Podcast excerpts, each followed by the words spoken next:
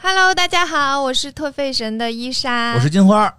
我们今天是来发红包的，嗯，发红包什么？我们也要参加双十一了，嗯，就是在淘宝的平台上搜索“伊莎特费神”，一二三四的一，沙漠的沙，特别的特，特别费神的费神，然后就可以领取双十一的红包，嗯可以在淘宝去买东西。嗯，可以买买买了。双十一你要买点什么吧？我其实没买什么，但是我这次双十一，嗯、就是昨天看了看了李佳琦和薇娅的直播，因为嗯我一直对于直播这种形式的接受度也比较低，啊，然后我第一次看超过二十分钟，然后嗯发现他们特别厉害，就是可以一直保持一个。热情高涨的状态，然后播完这个播那个，然后时间都卡的非常准确，嗯，非常密度特别大。哦然后感觉特别累，然后但是能说那么长时间，我看了二十分钟之后我都累了，啊，然后我就慢慢的就开始好就觉得好累哦，嗯，就睡觉了。然后就退出了。那你准备买点什么呀？你不是说给大家推荐点什么？大家可以去买一些嗯需要的东西，我跟你讲，你这句话说的特别棒，嗯，不要囤东西。不要买不需要的东西。对我真的我非常真诚的建议大家买一些需要的东西，不要囤东西。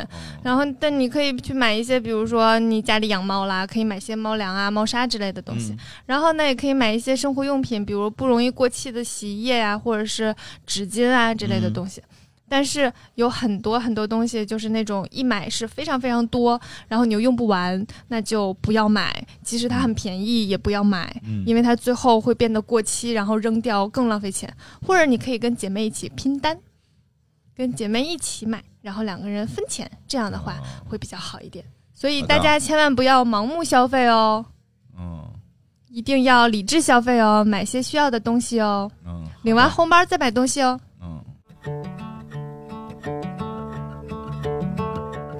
家好，欢迎收听特费神，我是伊莎。我是金花啊，这个我们继续来讲这个没有想到能录两期的这个天桥骄子风云和决战伸展台啊，这是一怎么能没想到呢？自己这么能说，自己心里没数吗？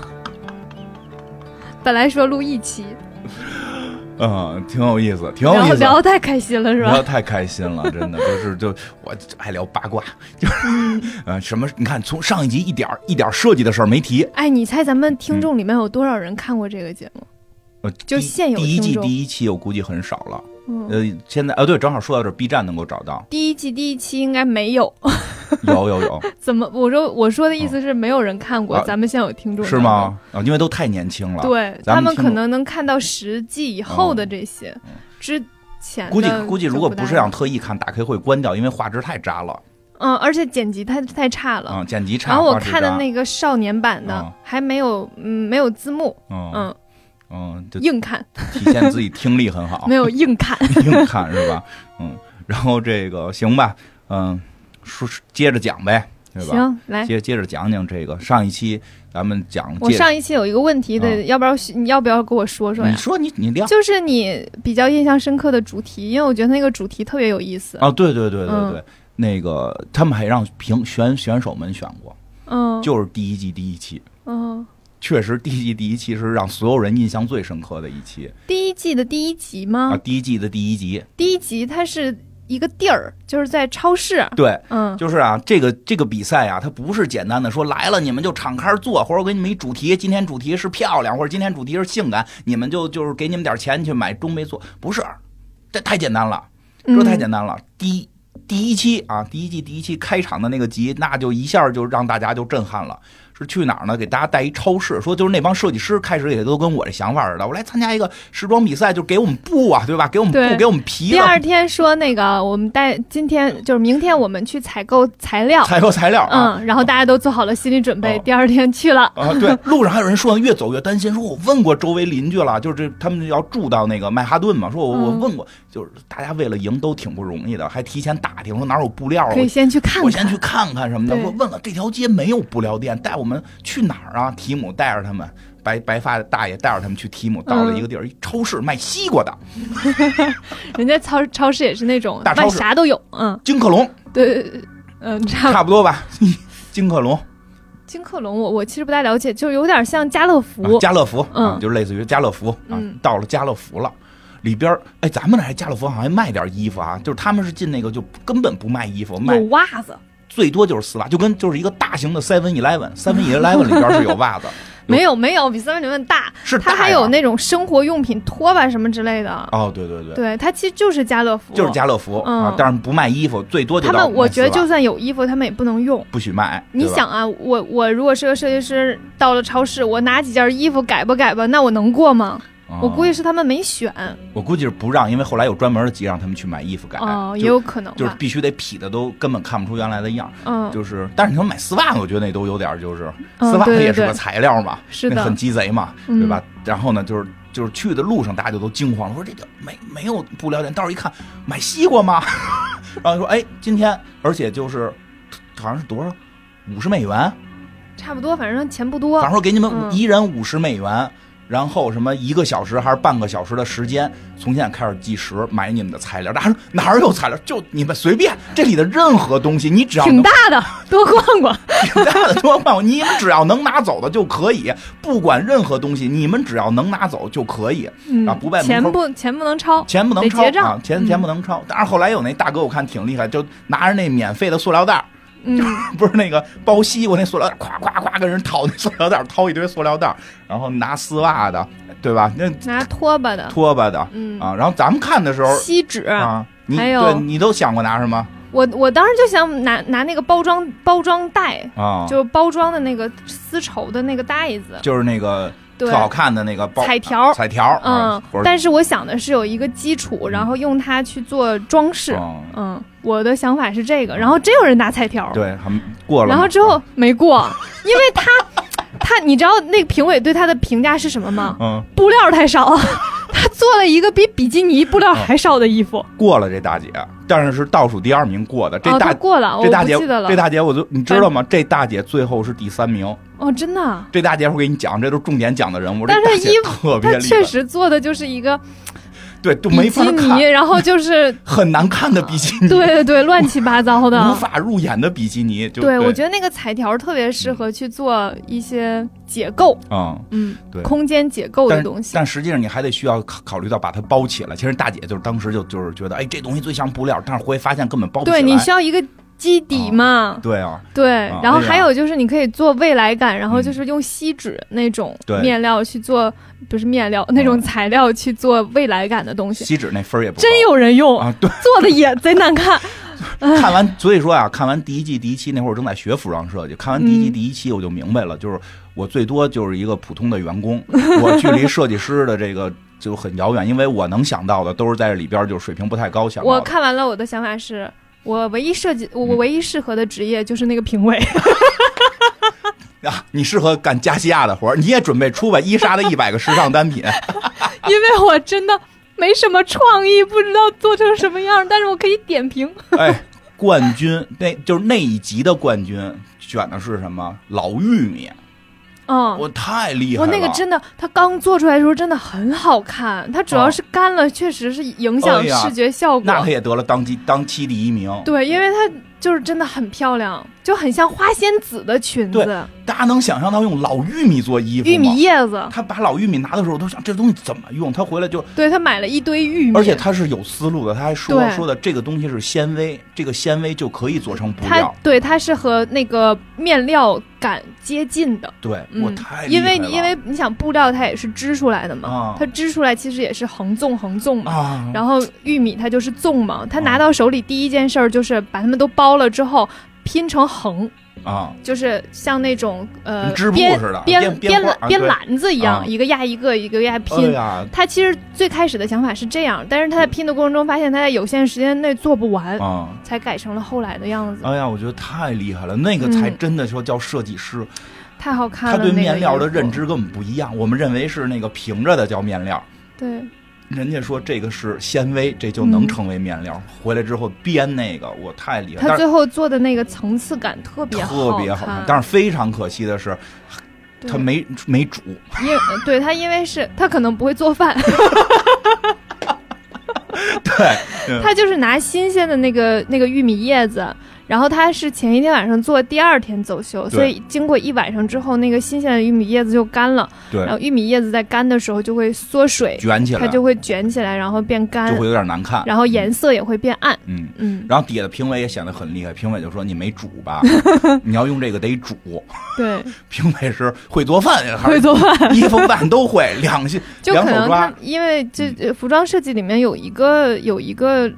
领域其实是用那个对对探索，对他们可能会去想说这种植物怎么去做成衣服对，因为他们后边有些漆是拿花做的，还有对对对，但是真的就是太厉害了。对，想法就是就已经脱颖而出了。对，光是想法就就是我们这些俗人就感觉想不到，根本想不到。对，进去之后，这我都得先奔那个就是。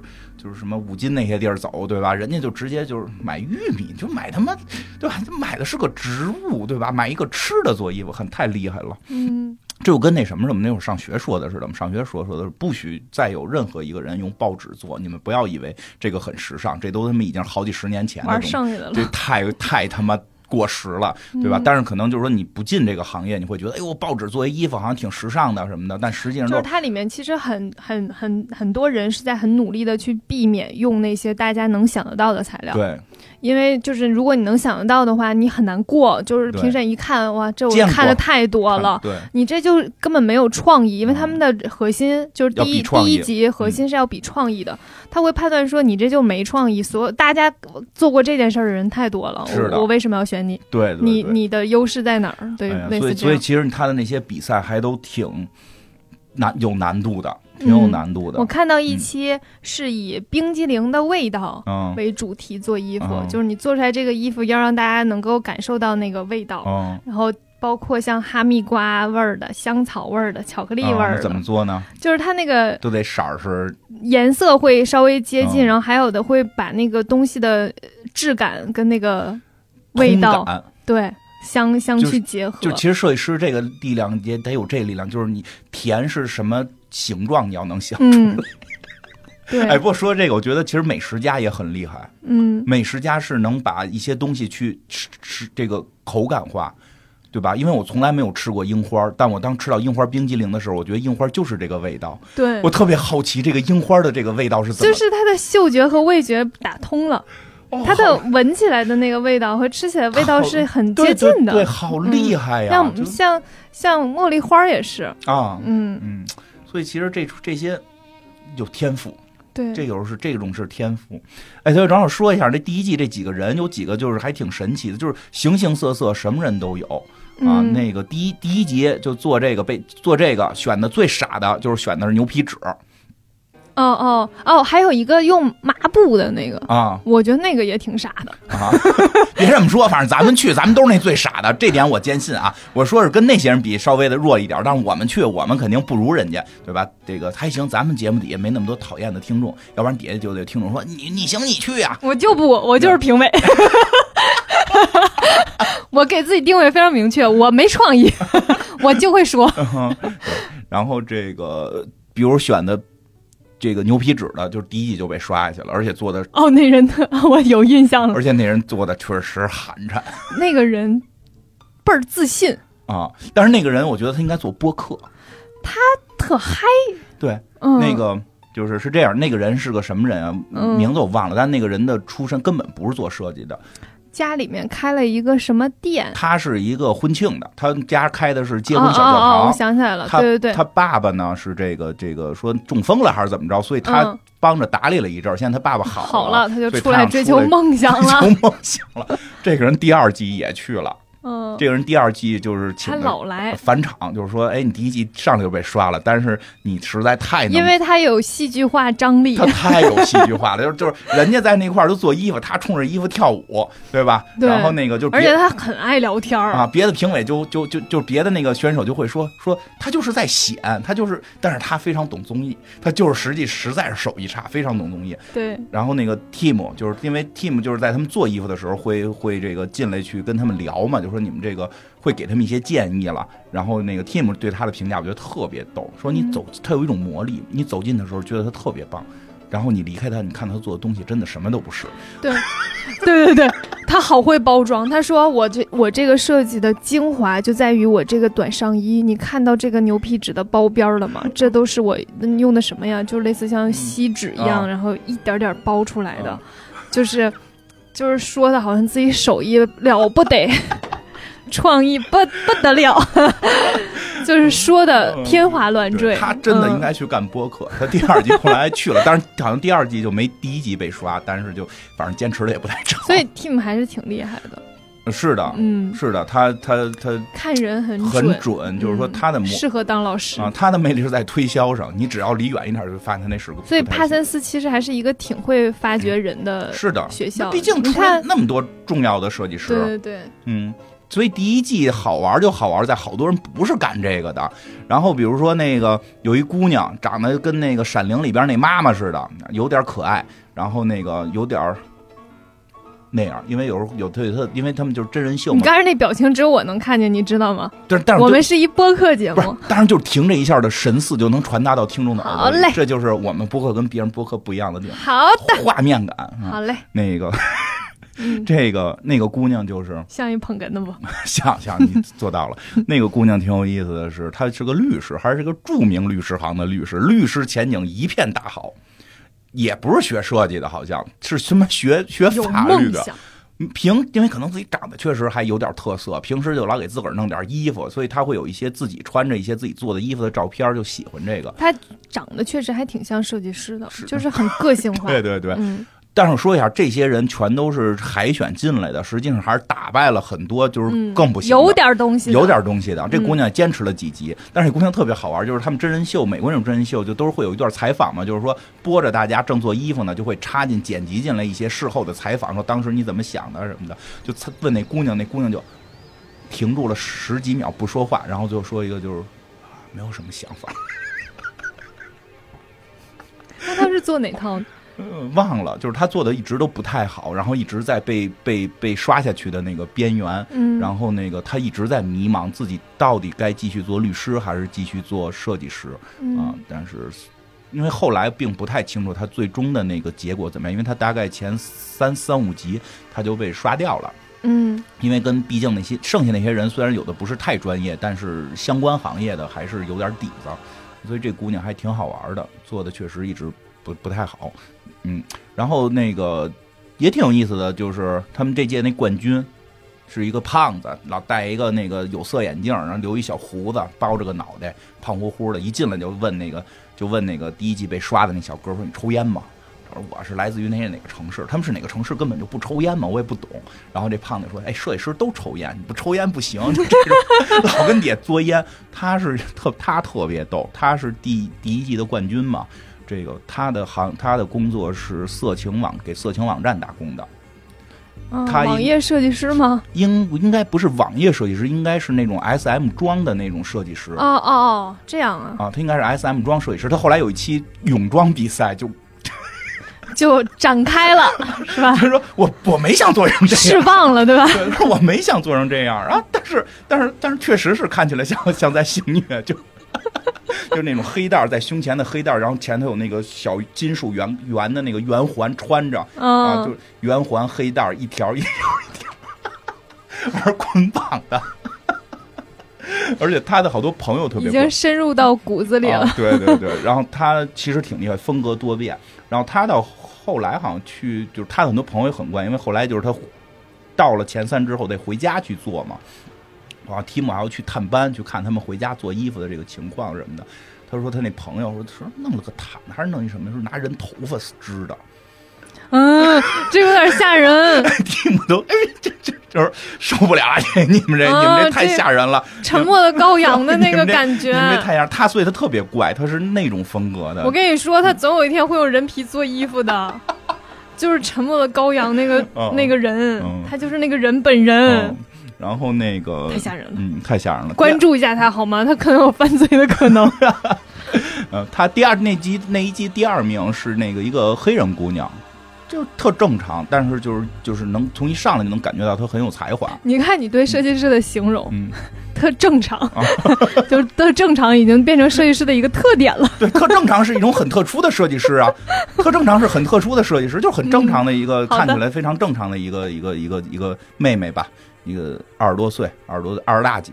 刚刚那个色情网站工作那那个兄弟也二十大几啊，然后那个他它里面有年龄特特大的那种，有，啊，对啊，嗯。有你讲啊，就就这个第二名其实就是最后他那个弄鞋的那个，嗯。就是就是还挺拼的，嗯，就是其实他们拿到前三之后是有一个八个月的时间回去做衣服，他那时候节目应该已经放了，他就有名了，他应该就已经开始签合约了，就签了鞋的一些合约什么的，就是还挺能运转自己的，有商业头脑。挺有商业头脑的，嗯。所以他他的原始工作是那个剧组弄戏服的，哦，那怪不得啊、爱倒腾呗。啊，倒他在 有道理，你说的，对啊，对他得进货。对啊，剧组戏服不就是要要去各种借东西啊，要去进货，对自己做，他说就自己有时候改衣服时候是改，改衣服做衣服的你也需要去借嘛。他说他的、嗯。他的那些朋友们就老说说，哎，你自己弄一系列呀，也不知道是真的假的，开玩笑。他说那就试试，就就来报这名来了。嗯，因为这个这个节目的最后的这个冠军是给十万美金，其实没太多钱。他他是这样的嗯，他是给你一个礼包，啊、这个礼包包括什么什么什么，啊包括包括什么什么，后来越来，越多了，然后加在一起就是好像很多钱，但是实际上钱确实只有十万，对，嗯现金真金白银真金白银有十万，其他会给你一些资源。啊。那是后来的了，这第一季就十万，哦，只有十万美金和和一个艾拉杂志的那个中插页，哦就是给的东西还是可能我看的是后边儿。后边的特多。我看后边有说给你就是 brother 那个那个缝纫机的啊多少、多少台，缝纫机，我也看了后头机还给缝纫机。缝纫机挺贵的呢。最逗的是后头什么英特尔、惠普还给，对对，不是你们是的跟这个 时尚界差没有人家就就是就是设计的时候，不是给他们带到一个房子、啊屋子里面，嗯每个人一个桌子，嗯然后桌子上放一笔记本，啊？说这是惠普的电脑，用的是英特尔的芯片，然后你们可以用它去做前面的那个绘，设计没人用，呃都在纸上画，谁没有人用，特 尴尬。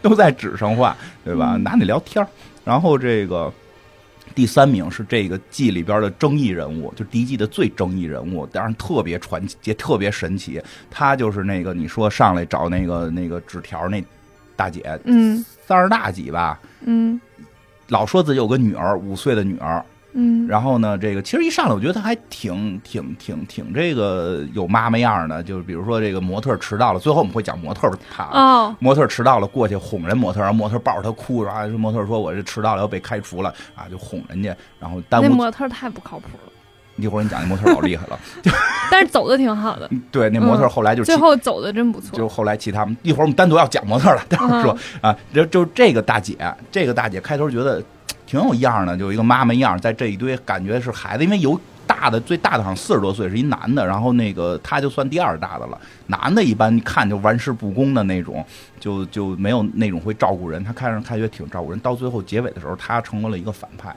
所有设计师都骂他，因为他做的不怎么样，但是他拿到了第三。嗯，为什么呢？他特别神奇，他应该是自己在有一个小的一个生意，就是在什么美国一村里吧，美国的那种村里边，他有一个小的生意，也是做衣服，所以他确实会做。但是呢，哪有年轻人那种我操那种天马行空的想象啊？没有。好，第一第一期倒数第二名，第二期倒数第二名，然后自己都说你看我老是擦着边。第三期不知道为什么冠军，为什么？就做得好。就可能赶上了，他就只会做，因为我后来看了，他只会做某一类衣服，哦，然后那个，就比如说做泳装，他泳裤做不出来，他让模特穿自己的泳裤。他那他做泳装那集，他也基本上是倒数的，因为他下半截儿又没做，让模特穿自己的来的。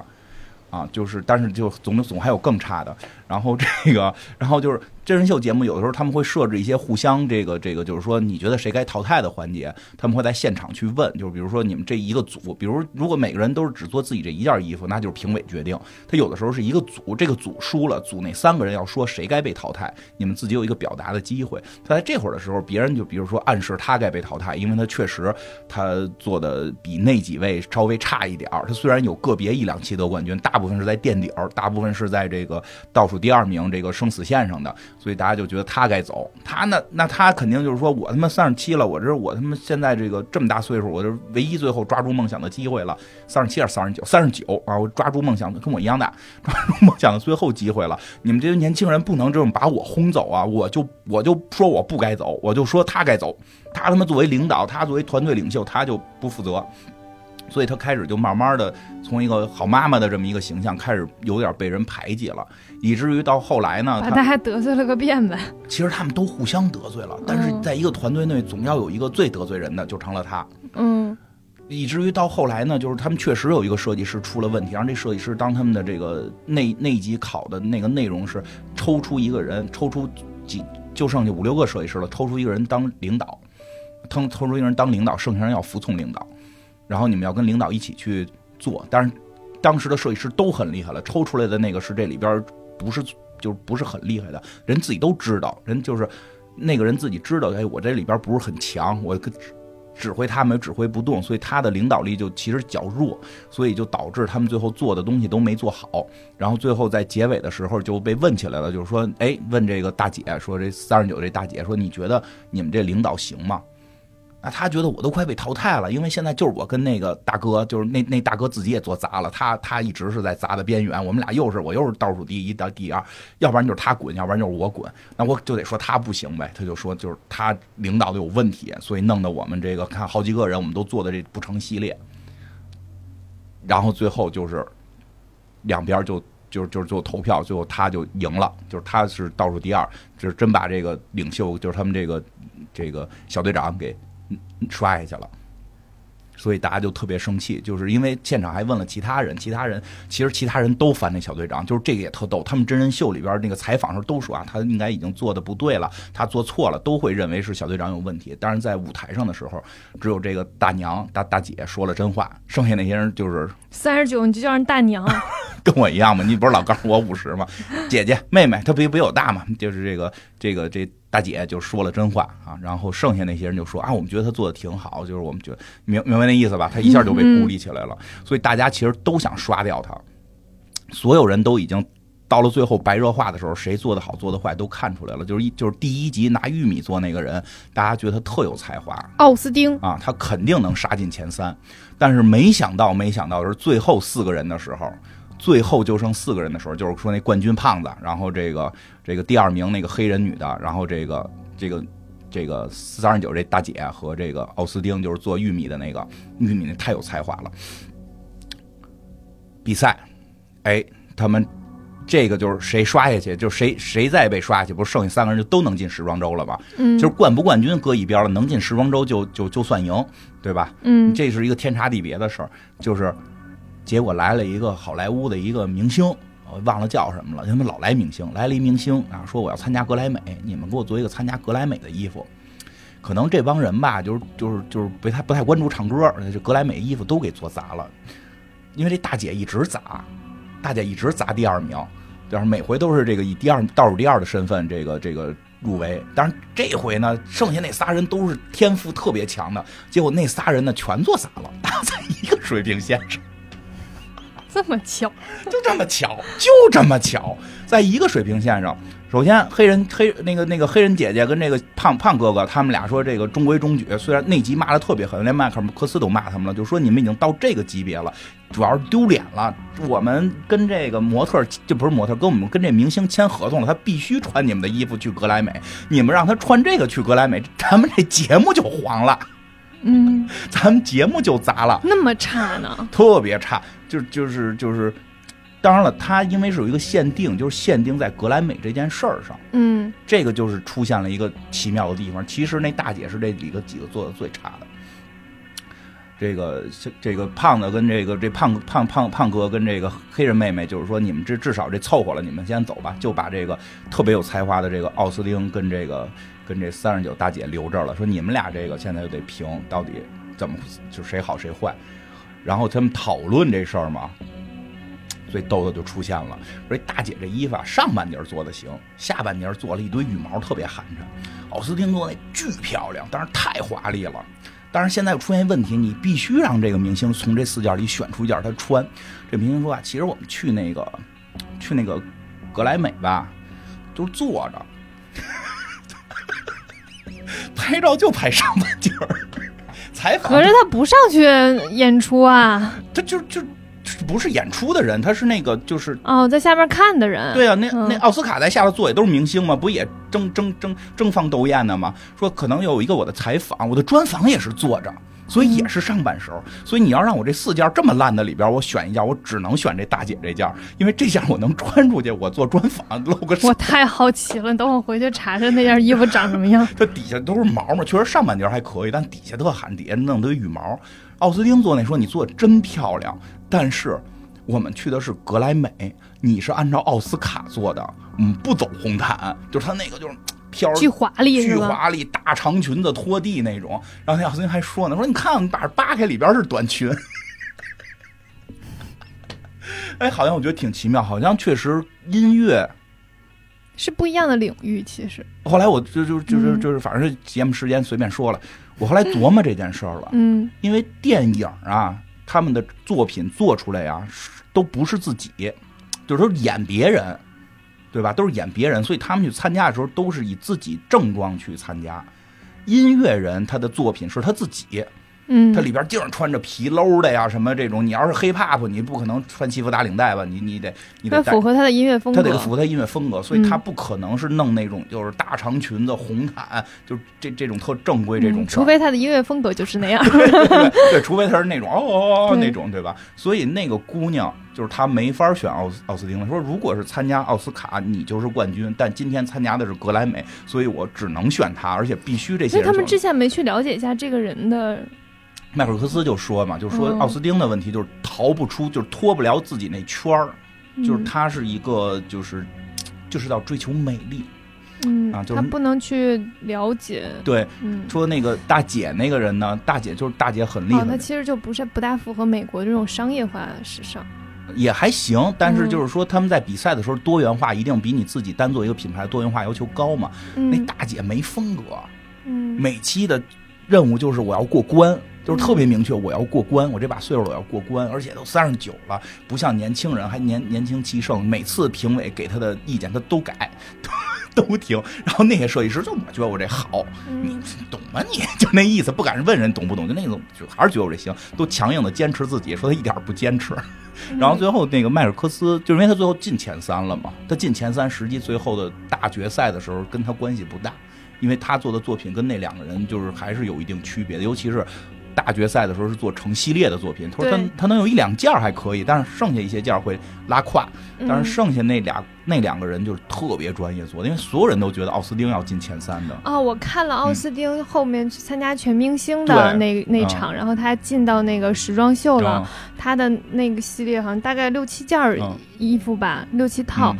特别像，特别像约翰加里亚诺的风格，是有点儿，嗯，是有点儿，非常像。嗯，就是他就是要追求那种女装，就是对他一出来，我想说，哎，这个风格好迪奥，啊而且是约翰加里亚诺在的那个迪奥。对，就是嗯就是就是就是麦克斯就说说你逃不出你自己追求的那种女装感，就嗯，就是嗯那样。待会儿单独会讲他，他也特别逗。然后这个，所以这大姐最后是这个，就是就是这样进的前三，所以大家都特别不乐意，说我们应该是凭着我们的作品进前三，你凭的是你的策略。他说我凭策略有什么错啊？我评策略有什么错？评委让我改，我改。你们都他妈说我不行，我说他不行，你们又不是没说我，对吧？所以他后来争议性还挺大的。就是，嗯但是，但是，但是也能体会到，就是迈克尔科斯就说说他呀，就最后大决赛的时候，就说他肯定是一二名，跟他没关系。但就是说，他确实也拥有了一个设计师必须具备的品质，足够坚韧。硬聊啊，这个。哎，不是真的，就是他，你看他整个看他那场戏特别不易。虽然在当年看啊，当年我也年轻，觉得这人没劲。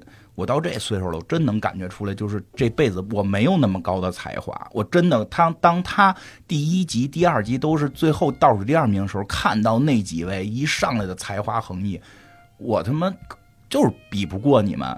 那比不过你，我就不比了吗？坚持，我坚持，我努力，我只要，因为后来 Tim 还说过一句话，说特逗，说你们做东西，就是说那些人说你们做东西有一个问题，你们在争第一，你们想过吗？其实我们真正选出来的是最后一名，嗯你们只要永远不是最后一名，你们就能去时装周。嗯，就就是就是会有这种想法。但那大姐就是这样，就是她永远保持我不是我只要。过了就行。我只要过了，我要努力。我当然，她也在争取说某某一集做的很好，但是就是确实水平不是那么有才华，你只能凭坚韧，你只能凭坚韧，这太太有意思但也了。能证明一个问题，嗯，有些人就是再怎么努力，他也只能是倒数第二。但是人能靠永远的倒数第二，最后进入时装周，你服不服？嗯，你服不服？真厉害。虽然招了周围所有人骂吧，就是大姐后来减肥了，后来回来还那个，他们他最后有一个回来的那个专访，就也减完肥了，也有了自己的品牌了，也也可以了，可以了。你谁谁能老到第一呀、这世界有几个老佛呀？有几个加里阿诺呀？就是太少了嘛。嗯、是啊。嗯然后就是这里边最有才华的就被刷掉的这奥斯汀，就是其实你说他悲伤嘛，其实也没那么悲伤。我先说一下这小哥挺有意思，我觉得他那条线也特别感动。其实他这些线都是按着的，就不是说把它，因为有些综艺节目就是美国的真人秀。特明白，啊，说的特别明，还嗯怎样怎样？其实他们不是，而且就是会诚心找矛盾。其实这里都没有。他是在那个言语之间把他的故事讲出来。对，你能感，你都不知道发生什么故事，但你能感受到一个人的变化、成熟，他自身真的变了。因为这个人刚一来的时候就跟大家不太一样，对吧？这个咱不知道是不是这个性取向问题还是什么问题，但是人有那个就是你也看不出性取向是什么。很明白了。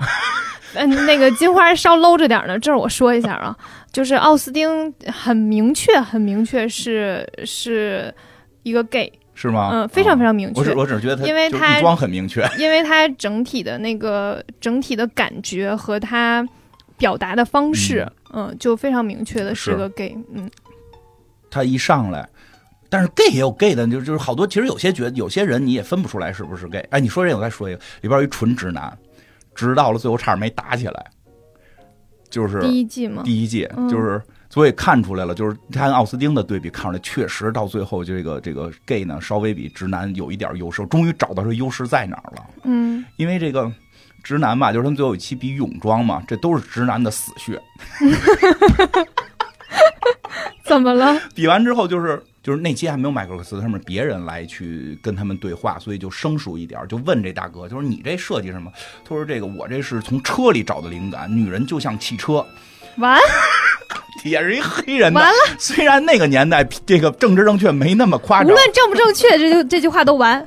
然后底下那个黑人 黑人一姐姐都我这这都要崩了，马上上去抽他。倒第一，倒第一，马上淘汰，马上淘汰不过他那集还真没淘汰，啊！为什么？所以因为有更差的。所以说时尚界其实对这个事儿很一般。一会儿就讲到他们那 他们后来这个节目到后来是稍微有一些改变的。嗯我到后来看到有一期就是嗯。他们的模特儿，呃，有很多不同 size 的，嗯。嗯，对，就是最开始的那一期还是一一码的零零码和二码的身材呢，对对对就是都是那种高高瘦瘦，而且特别物质化女性。对对对，嗯。然后等到后来的时候是有一些变化的，嗯。就是他的模特儿会有一些。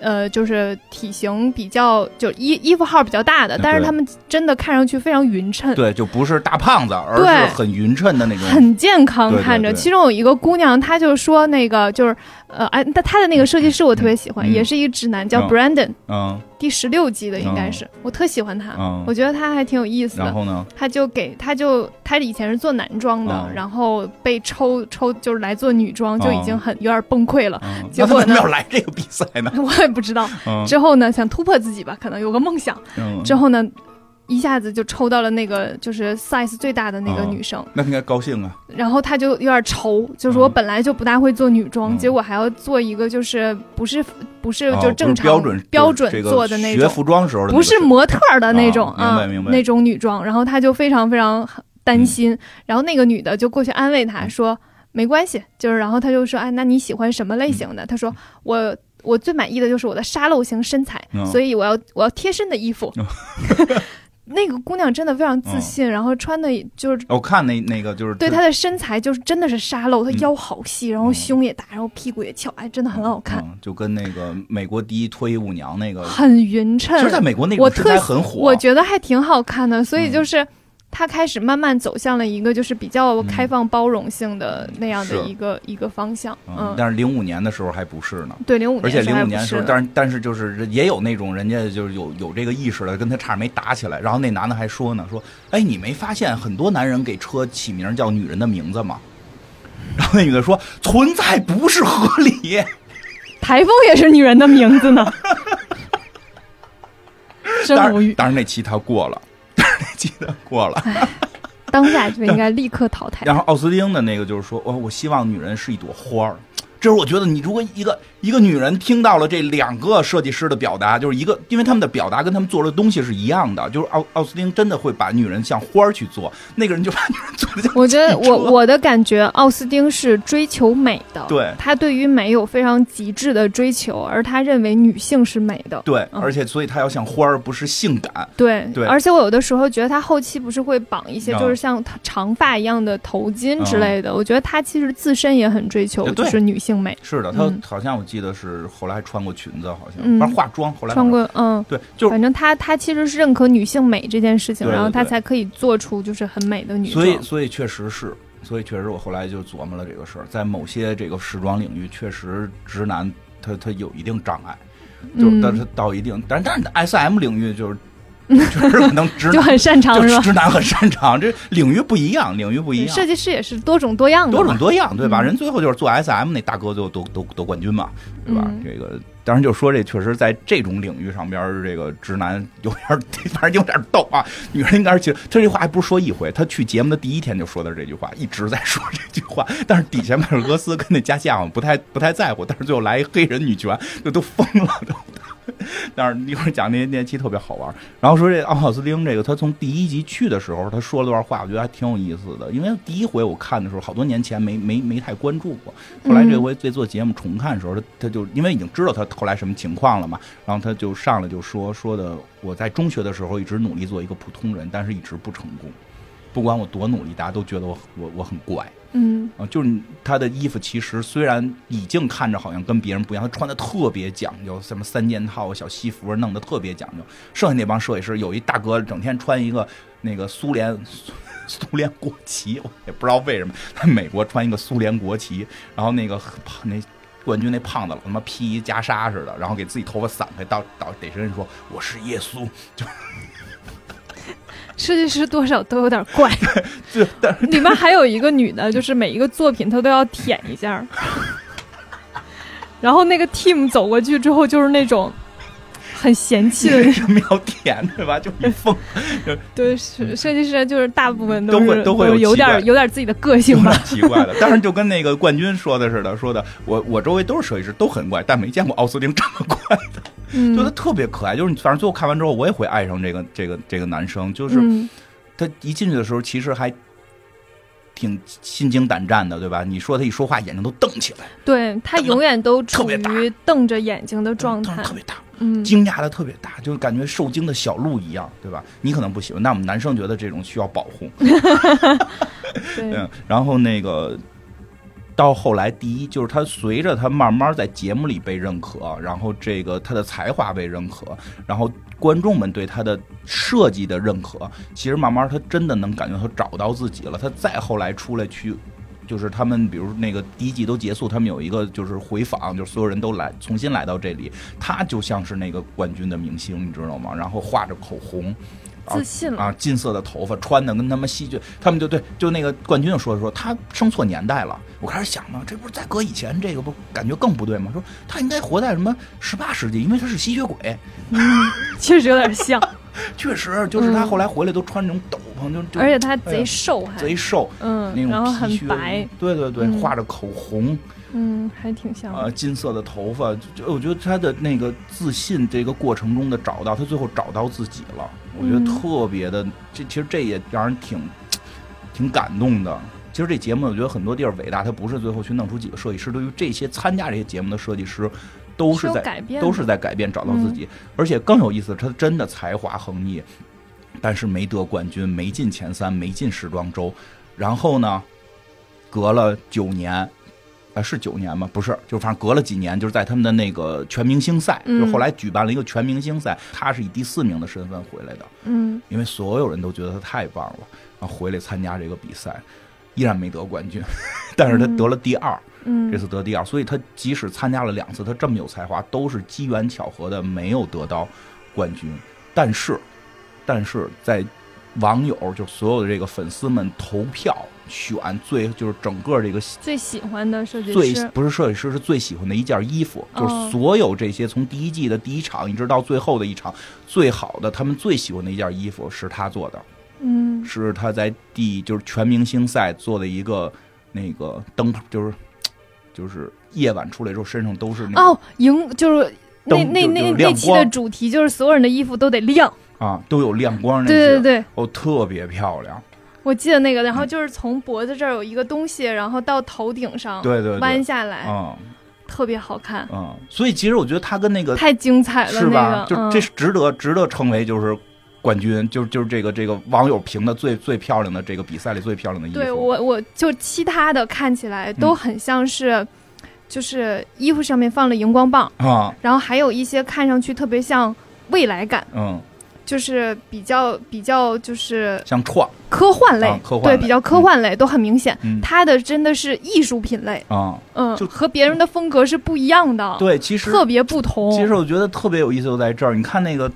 跟前面那大姐的对比，就是人生不同，就是你你你的你的定位不同，他没有那么好的才华，他通过嗯努力，通过策略，通过永远不做最后一名，最后也能进入时装周。奥斯汀这种虽然错失了一次次错失了冠军，但是他的才华又被所有的被肯定，肯定，被嗯他被所有的选手里，他等于是最被肯定的人，但他嗯确实又没得冠军，成为这所谓的无冕之王。就而且他还挺挺很招人喜欢，对对对。就是他在里面的很多表达，嗯，就就是反正我觉得，如果我要交一个男朋友的话，我可以接受是他。嗯，我觉得 我我觉得他就是一方面有才华，一方面是人本人还是挺可爱的，对，嗯，哎呀，就是我觉得人生在这里边被浓缩出来了，就是因为他真的时间拉得很长，嗯所以你能看到很多的改变。对对对。嗯，这件事儿也是很挺有意思的，嗯而且他是素人，其实他们没有那么多的去演绎，就是或者有经纪公司去包装，他们确实在演，但他们都是自己想的自己的剧本去演，对 自己给自己加的戏 都。是自己在给自个儿加戏，对特别好他玩。第一第一季的时候，不是有一个男的上来之后半个小时就做完了吗？啊他其实也是在给自己加戏，但是那男的也，那男的其实也挺有才华，但挺有才华的。实在是那太气人了。就是说那第一集拿玉米片包的那集，他他妈抓了一堆塑料袋嘛，所有所有人都在那个拿到这些材料都不知道该怎么做的时候，丫做完了，对，他就过去绑绑绑绑绑，然后系系系系走了，出去抽烟了。然后在别人的桌子上，哎，你怎么样了？你做的怎么样了？哎，我看你这个 特烦，啊 躺人家桌子上，特没礼貌。但是不得不说，他最后做那个第一季第一集做那结果还挺漂亮的，嗯但是他实在是太不认真了，后面没几集被给刷掉了。他就是态度问题，有才华，但态度态度要有大姐那一半儿就行。所以人生真不一样，就是嗯，就是人和人差别还是挺大的。挺好玩的。然后包括再说点那什么，就是他们还有我觉得挺逗的一个一一一期啊，嗯那期我觉得简直匪夷所思了。看到了时尚界，就是美国时尚界的残酷。你进入这个行业，就别把自己当人。真有的，真是有这么句话。哎，今儿我看了一个什么短视频，王志文老师在某个剧里边说的，说的什么要想成功，就别把自己当人，类似这种话吧。这你真的就是你想到某个高度，你去跟人家谈什么公平，谈什么这个这个正义，就你感觉反正在美国没什么希望。就是他们第一季里边有一集是泳装比赛那集，特别混，嗯，就是他们觉得这是一个很正常的事儿。首先，从海蒂他们没有人觉得，我觉得搁现在可能会觉得物化女性，但在那个年代不重要。那集泳装很正常、啊。泳装很正常，嗯，但是他们要去穿着泳装参加《艾拉》杂志的一个时尚派对，要在这个过程中，设计师带着他穿泳，设计师都穿正常衣服啊，就是这是一个正常派对，但是模特要穿泳装，要带着他的穿泳装模特去讨，也不能叫讨好，就是去接近一个编辑。去接近一个杂志还是一个报纸的红线警告。这是编辑，然后通过他去推销自己的泳装，争取到这个这个就是中插页的这个报纸中插页的这个专访。再次警告，这个现在不敢想象有做这种，但是就是年代问题。一我我不我觉得呀，一个是年代问题，搁现在你觉得不这样吗？现实也这样，有的时候太多时候就是说，就是我反我们反对这样，对，但那个年代可能大家呃反对的人还很少，他没有办法形成大舆论。但是大家会认为这个节目都播出来了之后，就会有很多舆论的问题，对啊而那个时候可能没有舆论没有的问题。那会儿没有舆论对，问题。所以我觉得就是现在时代的一个进步，就是大家认为这个事儿是有问题的。嗯，行，我觉得大家有这个意识就已经比以前进步了。嗯，嗯，反正就还挺神奇的，就是他们还有这么一期，然后就真去聊，哇、然后就是更夸张的是，模特十六岁，这个行业，所以说太过分了，这样也其实他这个节目也会揭露了这个行业有多惨烈。然后他那个真的，那那我我只能说这个节目还真是进步了，是因为到后来做那个就是 就会避免这些了。后来去做那个就是那个少年系列的那个时候，嗯那些设计师全都是十五六岁的，然后你就能感觉到，哎，他们做的东西都特别嗯嗯明快，哦。设计风格都特别明快。然后其中有一个亚裔的小女孩，我特别喜欢她，就是她在里面就会给她非常大的空间和嗯。包容度，然后且会很鼓励她嗯去做自己想做的事情等等。然后当他对自己有一些怀疑的时候，大家都会就是鼓励他，鼓励他啊所以这个也有好的一面。对他，反正就是后期会有一些改变吧。我真觉得是受舆论影响就比较大，因为早期没有这个舆论的时候，他那个节目的调性是想给你一个更真实的时尚界的真相。嗯，你想在这个行业混，别拿自己当人，不要说你自己有才华怎样怎样，对吧？你真在这个，因为就是那你设计师自己穿着去啊。你设计师穿着去，然后说：“你看我这衣服。”那你不把自己当人 OK，但是模特儿。不问题就出现在这儿，而因为年龄那么小，我我不大因为因为其实设计师还都是觉得要保护模特儿，这帮模特儿自己就上了，然后那帮设计师都疯了，设计说他怎么就自己坐过去了，就是特别拼，因为对于他们来讲，如果模特儿赢了，也能拿拿到艾拉时尚的中差，就就其实就还你去看就感觉跟现在不一样，就还挺奇怪的。怎么了我？也不是时尚圈的人，我也不知道，呃不知道，所以他我觉得那会儿，我也不知道说时尚是时尚圈是不是真的这样。然后更有意思的是，就是他们不是穿着泳装去嘛，然后那个其实就是正常的去推销完就结束了，你就该回家了。其实设计师希望把这件衣服拿走，嗯，就是说或者你模特跟我回到这个地儿把衣服换回来啊嗯，对吧？啊，这个因为他们其实真的进入这个模特圈或者进入时尚行业，有些东西真的会突破我们的底线。换衣服从来不会挡着，啊，这个是正常的，啊就是现场脱，就当着不管多少人，就就不不不派对里不能脱啊，就是没有，它里面会有胸贴和那个没有，它就那就有有胸贴，都打码了哦，都有的，啊，模特都是有胸贴的。就很多是没有的，真的，你去看新的很多真真的没有。可是那个里面有啊，因为我看了一场他们那个模特单场换衣服，后来就是再早的时候哦。是没有的，啊，就是就是哦，这个我还我还觉得还 OK 啊，是还 OK 啊，但是其实有很多普通人是没法接受，一个女孩当着一屋子设计师，有男有女，有老有少的，就啪啪就都都脱光了，脱光皮溜，就就然后那个那个那个换衣服。但是对于他们来讲，这都是就是必须要去这么做的，嗯然后就因为其实就是史上，他们在走秀的后台基本上都是是这样的，因为中间的时间是没有办法给你一个空间去换衣服再穿上，嗯，他们都非常快，就一群人过来扒你的衣服，再一群人给你穿上，基本上都是这样的对的。。然后那集特别逗的是什么呢？那设计师希望就是你回去把这种把这衣服还给我，第二天参加比赛呢。然后里边就是这个所谓的地狱模特，就是 第一集迟到那个。迟到那个，第一集有一个姑娘啊叫好像叫梅根，第一集就迟到了仨小时。也他说她妈妈 平时都是她妈妈叫她起床，今天她妈妈不在家，我也没有办法接受这个理由。跪地下就哭，呜呜的哭。但是说她走秀走的不错啊，长得也确实走的确实不错，就是那些模，因为那些模特都是业余的嘛，也不叫业余的吧，就是这个这个这个没出名的，嗯，就是刚开始进入行业的，就跟那哭说的我这个迟到，公司给给我开了这个那个的，对吧？后来大大大姐过去哄他，最后因为他走秀确实走的不错，入围了，所以后来还在不停的有人选他。就这个泳装这期，他穿着这泳装啊，就跟这个编辑们啊说要去一个夜总会，那摄影师站在风中，衣服怎么办？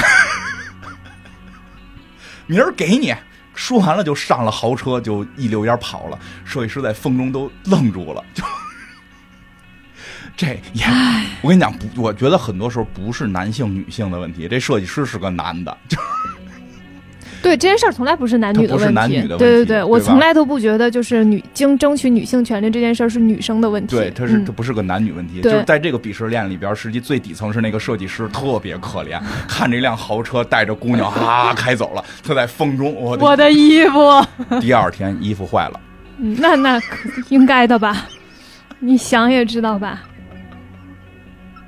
哎呀，第二天衣服坏了，真没责任感，这个模特天第。二天衣服坏，姑娘还挺美呢，不知道昨儿有谁许了什么愿了，姑娘挺美，就因为好没责任感呢！就从他迟到啊，但对就就不把别人衣服当回事儿，这种就能看出他很没责任感就。第一集他迟到的时候他哭，嗯，那会儿还担心，到最后就是快就是接近尾声的中中后程的时候，他把人衣服弄坏了，因为不给人衣服，为了跟这个什么什么人出去去夜总会不给人衣服，他回来跟人乐，咯咯乐。咯咯乐，然后在电梯那冲着镜头还美呢，然后后来上去之后说：“哎，你看也没什么，就就破了一点儿，你缝缝就行了，你不会怪我吧？”然后那设计师是一个我还挺喜欢的设计师，就是不是设计的多好啊，就是就是那个头发有点飞飞的一个岁数比较大的了，穿个苏联衣服的，就还挺有意思，就是就还挺有风度的，就是反正就是挺不高兴，但也没有责怪他。因为后来那里边好多人都崩了，因为压力特别大，就崩的唱歌、叫唤、蹦，然后骂人，就嘣嘣嘣的那种哔哔音一直有。但是那个大哥就还看到那个逼从第一季到最后一季一直都有，对，嗯 然，后那个那那大哥他们一直在骂人。对，那个大哥就就就还就这样吧，反正就改吧嗯改吧。最后那期倒是没被淘汰，但是那个就就是对这模特失望了，就说的我本来想选他，因为我能感觉到他很有活力，他可能会在派对我不喜欢这样派对上边能够更让人就是更容易吸引别人的目光，然后我的衣嗯服就可能跟跟着他就会被更多人喜欢这种。但是但是说的就把衣服弄坏了，没有尊重感吧？最厉害的是什么呀？就是最后啊，这个就是第十一集，就是大决赛都完了，过了一段了，把所有人都请回来一块儿聊聊一集啊，说的咱们聊聊整个这个过程，就还请了四个模特回来，就没有这个姑娘，有别的另外四个模特都是这些设计师们喜欢的模特。嗯、然后设计师就跟开始说说的这个那个 team 特别逗，说的这个我们本来想请梅根的，嗯，但是他说我们必须要纸面签字，说在这个节目中不说他一句坏话，那我们就请不请他就不打紧，主要就是想说他坏话。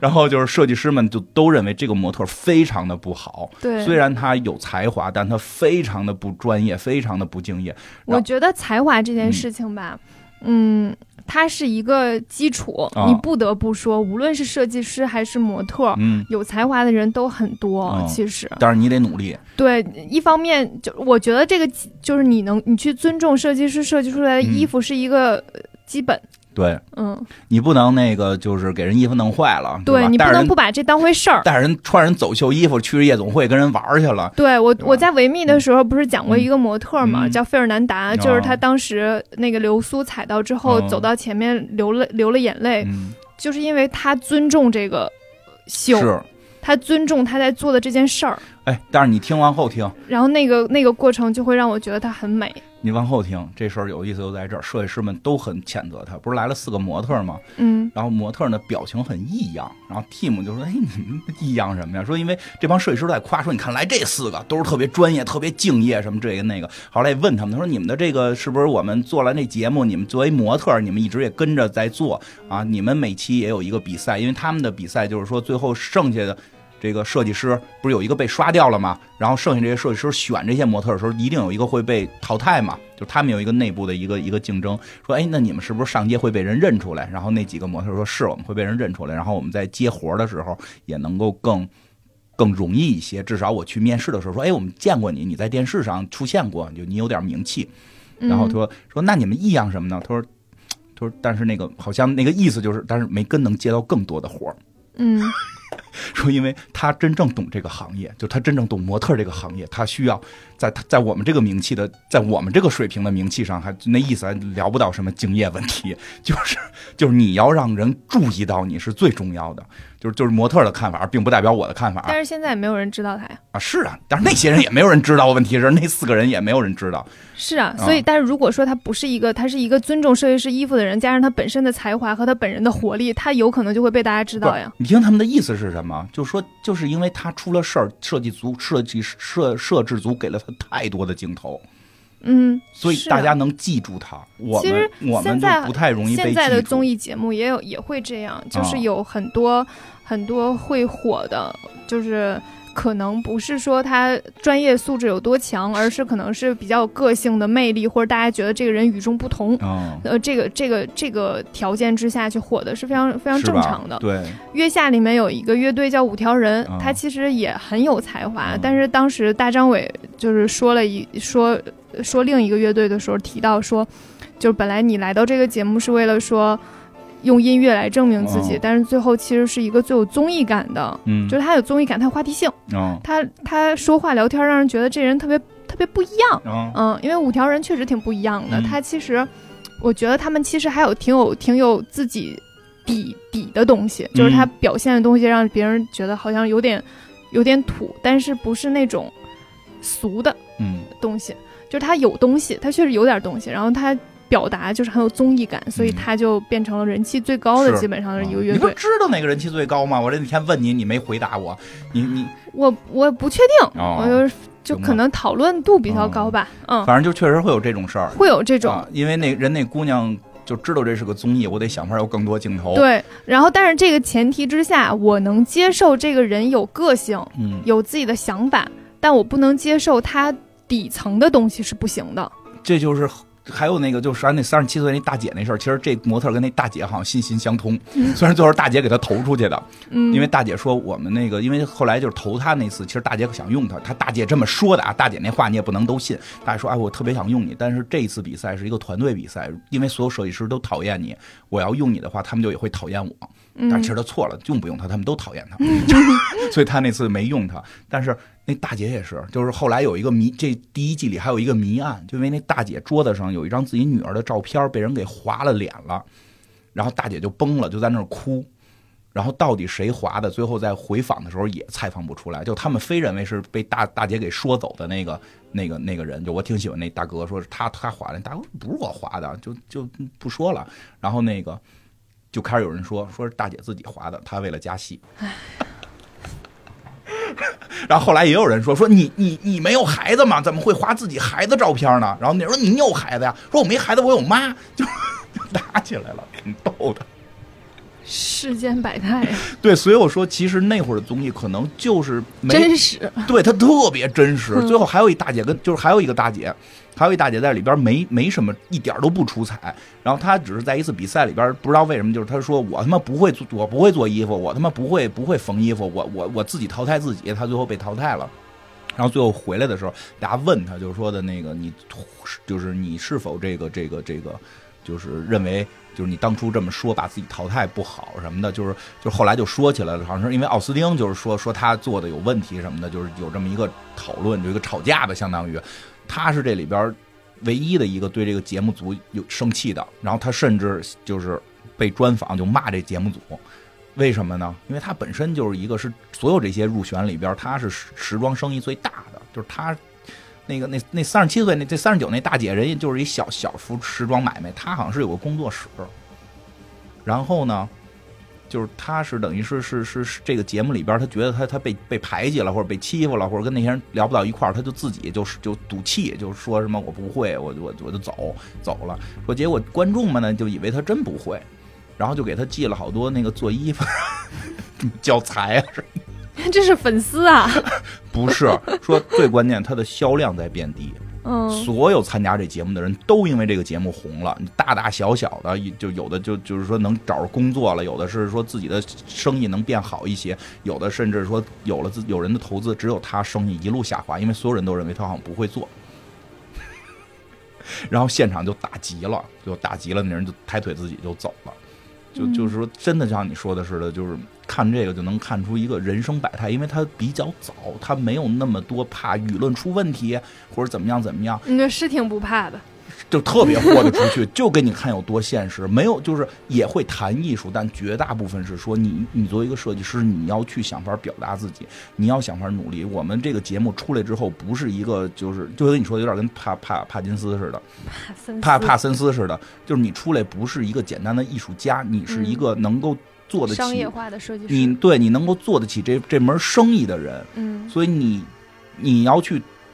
怎么怎么去表达自己，怎么去向人推销自己，然后都是你们训练的过程。包括他们那个就是说现场拍卖那件事儿，不是衣服搁那儿大家去拍，是每个人要在那块儿拉着客人聊，就客人从这儿经过就给人拉过来，说你看我这衣服怎么样？创意阐述，对，您看我这衣服怎么样什么的，对吧？特有意思。还有一大姐在那次做了个孕妇装，她都都都就好像就是那三十七那大姐吧，都崩溃了，就是 开始也不告诉我要去拍卖，谁他妈会买孕妇装？就是，所以他那会儿能，就是真的更真实，就就扎到这里边也是也是跟我记上期我说那个原因，我觉得，因为时装这个东西它是门生意，大家跟电影不一样，电影感觉很多东西还都能劈开，就是这些设，就就跟你说的是，我这东西不卖钱，我艺术，但好像在时装业不太行，你不卖钱，你就你就没饭吃，嗯，好像没有，就是有那种卖钱的会说它很艺术，但没有那种很艺术不卖钱的还能一直存活。就是活这件事儿，确实是是非常重要、非常难的。但是你知道，电影其实就是也挺难的，是的，活也挺难的。所以我其实觉得时尚，嗯，在美国就是非常非常商业化，嗯，它有利有弊吧，嗯，有利的一点其实是能够把更多的东西带给更多的人，然后因为它变成了一个去消费者选选消费者选择的一个一个领域，但是。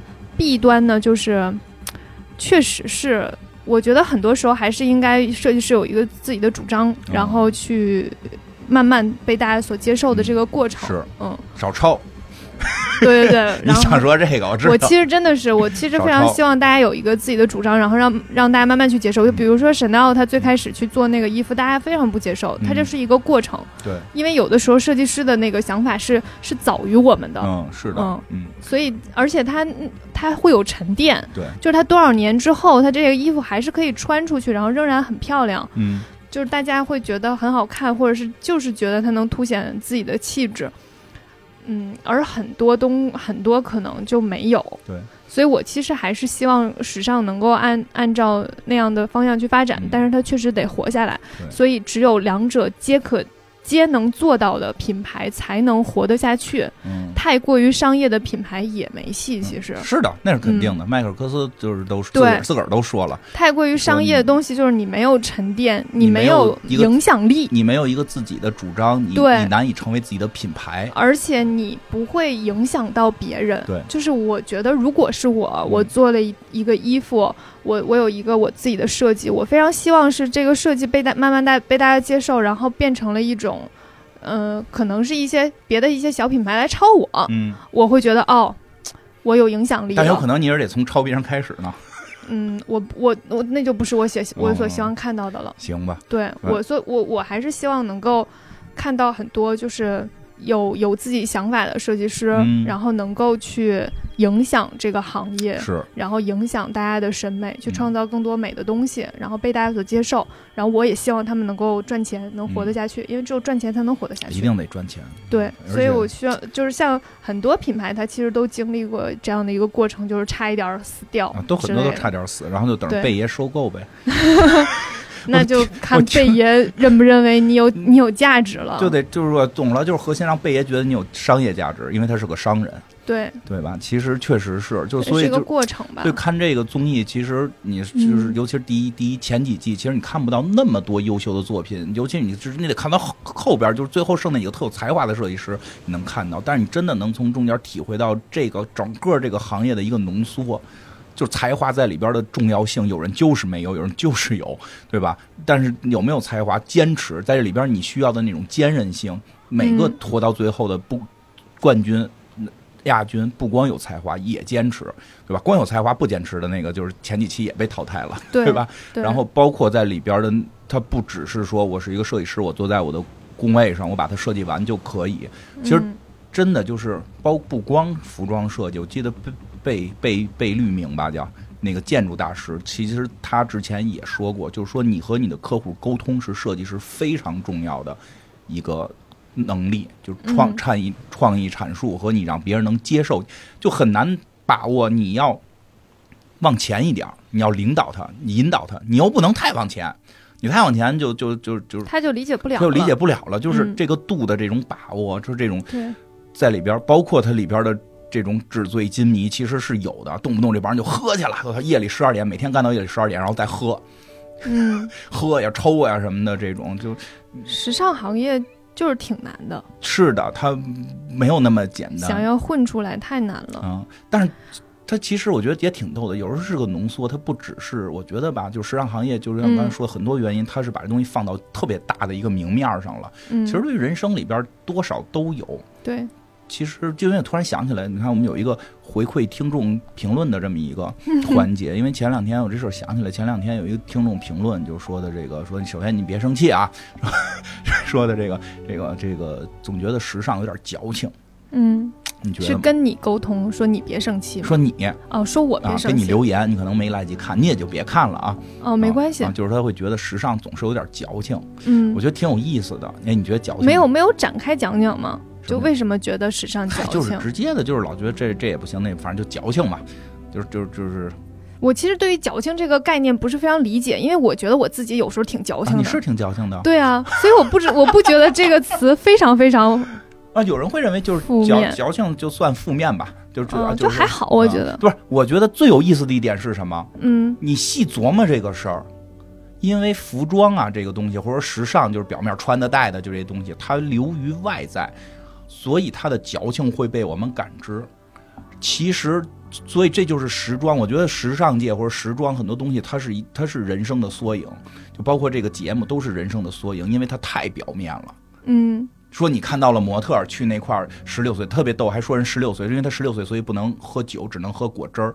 然后说，但虽然他十六岁，但他像一个三十五岁的人，他特别善于跟人交际，就嗯就是就是就是，我们在工作当中不需要沟通吗？不需要去，有时候你在某种情况下，其实这你你懂我意思吧？他只是时他时尚全部都留在了表面啊，漂亮的姑娘啊，这种贵的包，对吧？嗯包括矫情也一样，因为矫情，我说、哎、你穿的怎么这样啊？你为什么穿洞洞鞋？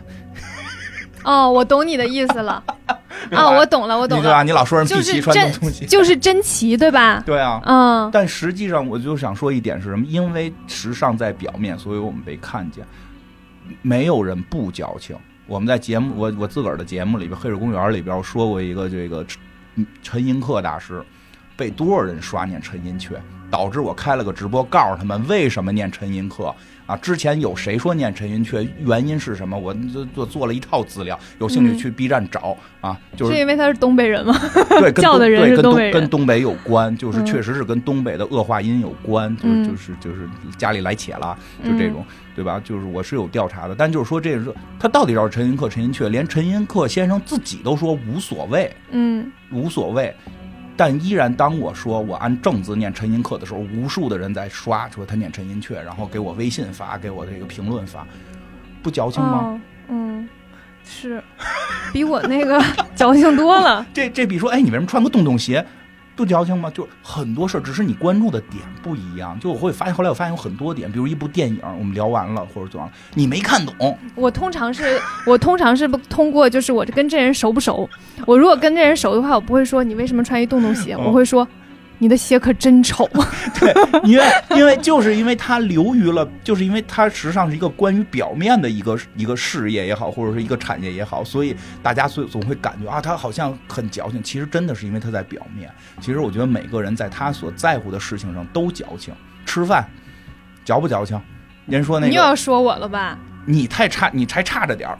虽然我听说过你你你你你虽虽然你也是我见过吃饭里边比较矫情的，但是那我见过人更矫情的，比如说倒杯啤酒，嗯，必须两指两个手指的沫，要不然你这不叫会倒倒酒，啊，我们是不能有沫，东北不能有沫。必须两指的沫。你说这这个是什么什么比利时倒法还是什么这种？对吧？吃出去吃那个什么什么什么什么这个这个这个吃的，说是得得先怎么弄后怎么弄，说一夹筷子一夹搁嘴里我就尝出来了。我我听那个马未都老师说的，他见到的一些老先生，就是说去那儿一吃，说你这味儿不对了，嗯，我其实能吃出来，对吧？我吃我我有好多家店，就是他们换厨师了，嗯，然后我就再也不去了，包括就是再吃一顿就知道换厨师了。嗯喝茶的，例如蓝港的 别说了，别别得罪人了。某家餐厅，我前一阵子去吃就换厨啊，师了。是我也能吃出来，比如我爱吃的肉串面变味儿哦了，对对对，嗯。咱们那个面，嗯，嗯。比，如说那个喝茶得喝什么这个是哪天哪天采的，雪茄得是、哦。得是哪姑娘大腿上搓的，哎呀，那个很丑，嗯感觉不出来。那能感觉出来。葡萄酒对，我对我我之前有朋友去学品红酒，哦然后邀请我去嗯。一起那个就是体验一下，嗯。然后也不花钱，嗯。然后我就去了。嗯，喝出来了吗？我真喝不出来，我能喝出来就是好不好喝，哦，我喝不出来它是有啥区别，就是他是当时给出来说能喝出来是哪个嗯。酒庄的，嗯，哇，嗯我只能说哎这个不涩，嗯就是这个比较好入口，嗯那个可能没不大行，这个有点儿就是过于酸了，嗯那个味道，我就只能到这儿。他们哎，这哪个哪个酒庄啊，哪个 对，所以其实就真的万事万物皆可矫情，只是你你每个人也都会有他自己矫情的地方，比如在某一个点，比如足球上，到底梅西厉害还是 C 罗厉害？那打的 那不是矫情吗？都挺厉害，对吧？就是或者还有那种就是就是聊这个什么什么这个啊叫什么历史上边儿，对吧？这个谁谁谁到底是是是是有没有鲜卑血统？不也人脑子打成狗脑子吗？那不是矫情吗？他是不是鲜卑血统？你你你多挣一块钱吗？对吧？还不地这时尚的矫情矫情，我还能漂亮点，明儿多交几个男朋友女朋友呢，对吧？对吧？你出去跟数量多也没啥好处，我跟你说。对吧？就你看，我也有我矫情的地儿，对吧？你就可口可乐，哦，就是你对饮料确实挺矫情的，对吧？我对饮料非常矫情，可经常一个饮料三十块钱，都钱都花了，喝一口不好喝，能不喝？哎，三十呢，就不好喝就对付喝了呗。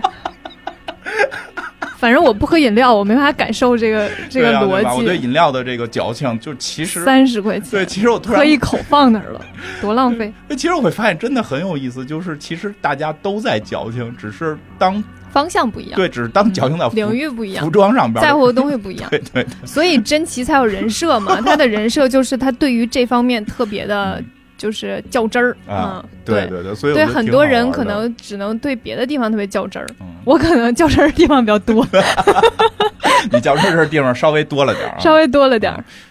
挺有意思，所以推荐大家看看这个吧，看看，尤其是从第一季看看，看看整个那种那那种血雨腥风啊，这种你、嗯，你你今天他的退而里边哎，我能再啊说一句吗说你？可以随便，时间嗯都是你的，就是我觉得较真儿这件事情，嗯其实大多数时候我遇到的人都非常包容。嗯就比如说吃东西这件事儿，我我比如说我不喜欢把有汤汁的菜放在嗯米饭上，嗯，所以所有的盖饭这件事情我是没有办法接受的。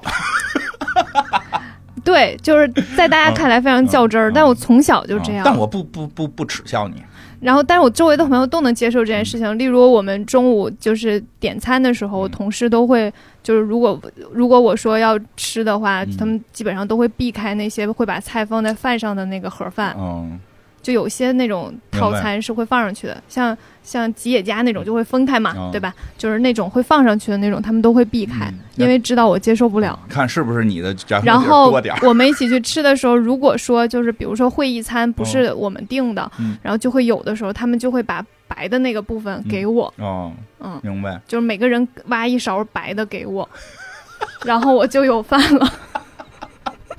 那你这算要饭，就是我周围的人都还挺包容我这件事儿的，就因为他并没有影没那么大影响不影响响。别人就好，对我首先就是你可你可以不带着我，我自己吃别的我也 OK 的，嗯但是就是我大家不会觉得这件事儿特别是个事儿。哦嗯，可能我周围这样的人比较多。啊，主要是因为人不天天给你吃，男朋友可能就有点费劲了。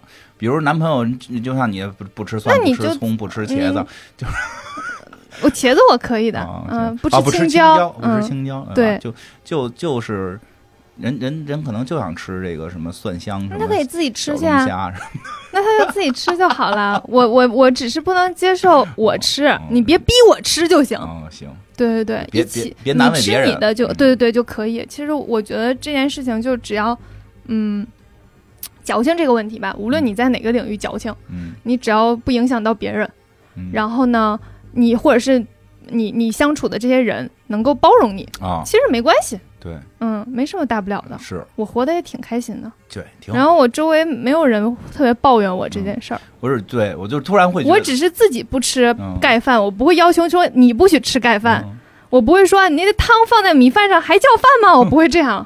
嗯，我真的只是突然在做这期节目，包括看那个留言，包括看这个嗯综艺，我会觉得时尚真的是一个放大器，在很多事儿上，对，因为真它会的。更明显。很对，很多人因，因为它在表面上，矫情这事儿，因为表面，对吧？因为这个商业的，就商业的这个问题，真真真的，因为因为时就时装，时装是 to to C 的，时装没有 to B 的，嗯电影有 to B 的，所以很多 to B 的能活。对，我我之前有 嗯，不对，能别别别别提了，就说这事儿，但你好细琢磨这个事儿。嗯好多电影不挣钱，但他可以导演可以一直活，因为它是 to B 的行业，嗯，我有个朋友啊，都是 to B 活着。他总拍电影，嗯然后呢，但是他电影从来不上院线，嗯就是参加比赛。嗯，就嗯 to B 行业，对对他就是这样。时装很难，嗯是吧？还有一点不一样，从从从观众角度讲，我说一个电影好与坏无所谓，对，我说那个电影好与坏，主要是给我加个标签儿，我看没看都不重要，就但是因为那个电影并不会，你并不会把它选择的，放到我身上。对，就就在这儿。对你不会把电影嗯贴自己脑门上，对吧？对你只要说我喜欢这个片儿，你就代表了一个标签儿。但是那个衣服你真得穿自己身上，好看难看，你自个儿首先你就能看见，你膈不膈应是你自个儿心里知道，对吧？包括得花钱。我嗯我那天就是这事儿，我就后来联想了特别多，我就突然在想一件事儿，你说如果如果彻底的封锁了这个互联网电影这条线，还嗯如果所有的文艺电影必须去电影院看，嗯必须也得是四五十块钱一张票，嗯，还会有那么多忠实的拥趸吗？悬对吧？肯定有，我相信肯定有，就是悬。对吧？然后包括我前一段时间看的舞剧，在北京就是买不到票，嗯然后但是他在哈尔滨还演一场，嗯就是票非常充裕，嗯，就是人会非常少。其实对，实他他在几个大城市会好一点大城市会稍微好一点，其他城市非常少。对，所以就会发现是这个原因，因为你时尚这件事儿，你要自己一定掏钱。对，它不像电影，比如听一个黑水公园的节目，你就可以你就可以出去跟人聊了。很多朋友都是这样嘛，我例如卓尼，我很支持，我很支持大家这么干，因卓尼就是我安利他好多年看《千与千寻》啊他都不看然后他最 对最后也没看，靠听你们的节目假装自己看过。对吧？因为因为确实这样，他他免费有一些免费的渠道，但服装真的没有人免费，就一块钱两块钱也得是钱，嗯，对吧？？两元店买的它也是两块钱，你必须要自己花钱，而且不是买了之后你穿别人身上。嗯对？吧？你可以说我把东西穿在那个别人身上，然后把他打扮的奇奇怪怪的。我说你看，这代表了我的一个个性，你得往自个儿身上穿。嗯对，所以他他的诸多问题，就让时尚到了，我觉得是冲在了一个而且越好看的越贵，对他真的把时尚问题时尚的东西冲到了某一个特别的，就是没有什么死角。啊！我突然想到一个问题，嗯如果类比电影的话，哈，就比如说诺兰的电影嗯就要卖到一万块钱一张票，啊，差不多。对，后来我想过这问题，就跟你好看的还得贵。对，就是这个问题，叫好看的还贵，咱别说那么夸张，比如诺兰的票起价两两二百五十，对吧我我的、啊我就是一个说法了，因为衣服毕竟好看能贵到天天边儿去，对嗯，对，电影票卖二百五十，真的就没什么人买了。对你那复联四的时候卖二百多，好多都是一半是空的。唉，哎，你会不会发现？所以时尚有的时候真的是感觉是是它是由于这么多的原因集合在一起，就冲到了风口浪尖儿，然后它会嗯成为了好多其实我觉得就是人生啊，或者说社会啊，或者很多东西的一个放大器。嗯所以也会大家觉得这里边人都奇奇怪怪。对吧？奇奇怪怪，然后那个行为鬼鬼祟祟，就是是 很多东西让我们没法接受。就就但是就是这么多的原因，他把所有的，我觉得真的时尚把所有的遮羞布全都撕掉了。在那个时代，因为现在确实他们也要正确一下，在那个时代，这个节目会撕掉很多吧，让你直直直直接看到很多东西，其实都可以在我们的人生里去找到。我们要嗯做什么样的人。反正我是那个没有那么多才华的人。我觉得这件事情也非常正常，就是毕竟所有的一切都在发展，嗯这是一个发展的过程，是，所以那个那个年代就是有那个年代的嗯东西，现在的年代就有现在年代的。对所以无论是时尚还是说所谓的正确，嗯它都是一个发展的过程。没错。嗯，大家要学会去接受这件事情。对，你说的特别好，接受这件事儿说的特别对，所以这个期的主题就是我们要学会接受。也要接受自己。对我就是没有什么创意的人，我我也我也没有什么太多的才华，我这期怎么了？我就是聊完两个人心态都崩了。没崩啊，我就是我就是第一期被淘汰的那个，就是特别能说，但我就找到另一个渠道，我就靠说了，我是评委，好吧？我全程带入的都是评委，就是看这个衣服有问题是什么什么什么什么。伊莎加西亚，在做的过程中，我就会说，我就会想，哎呀，你不应该这样，你这样你那个最后最终出来的东西怎么怎么样的，就戏戏可多了。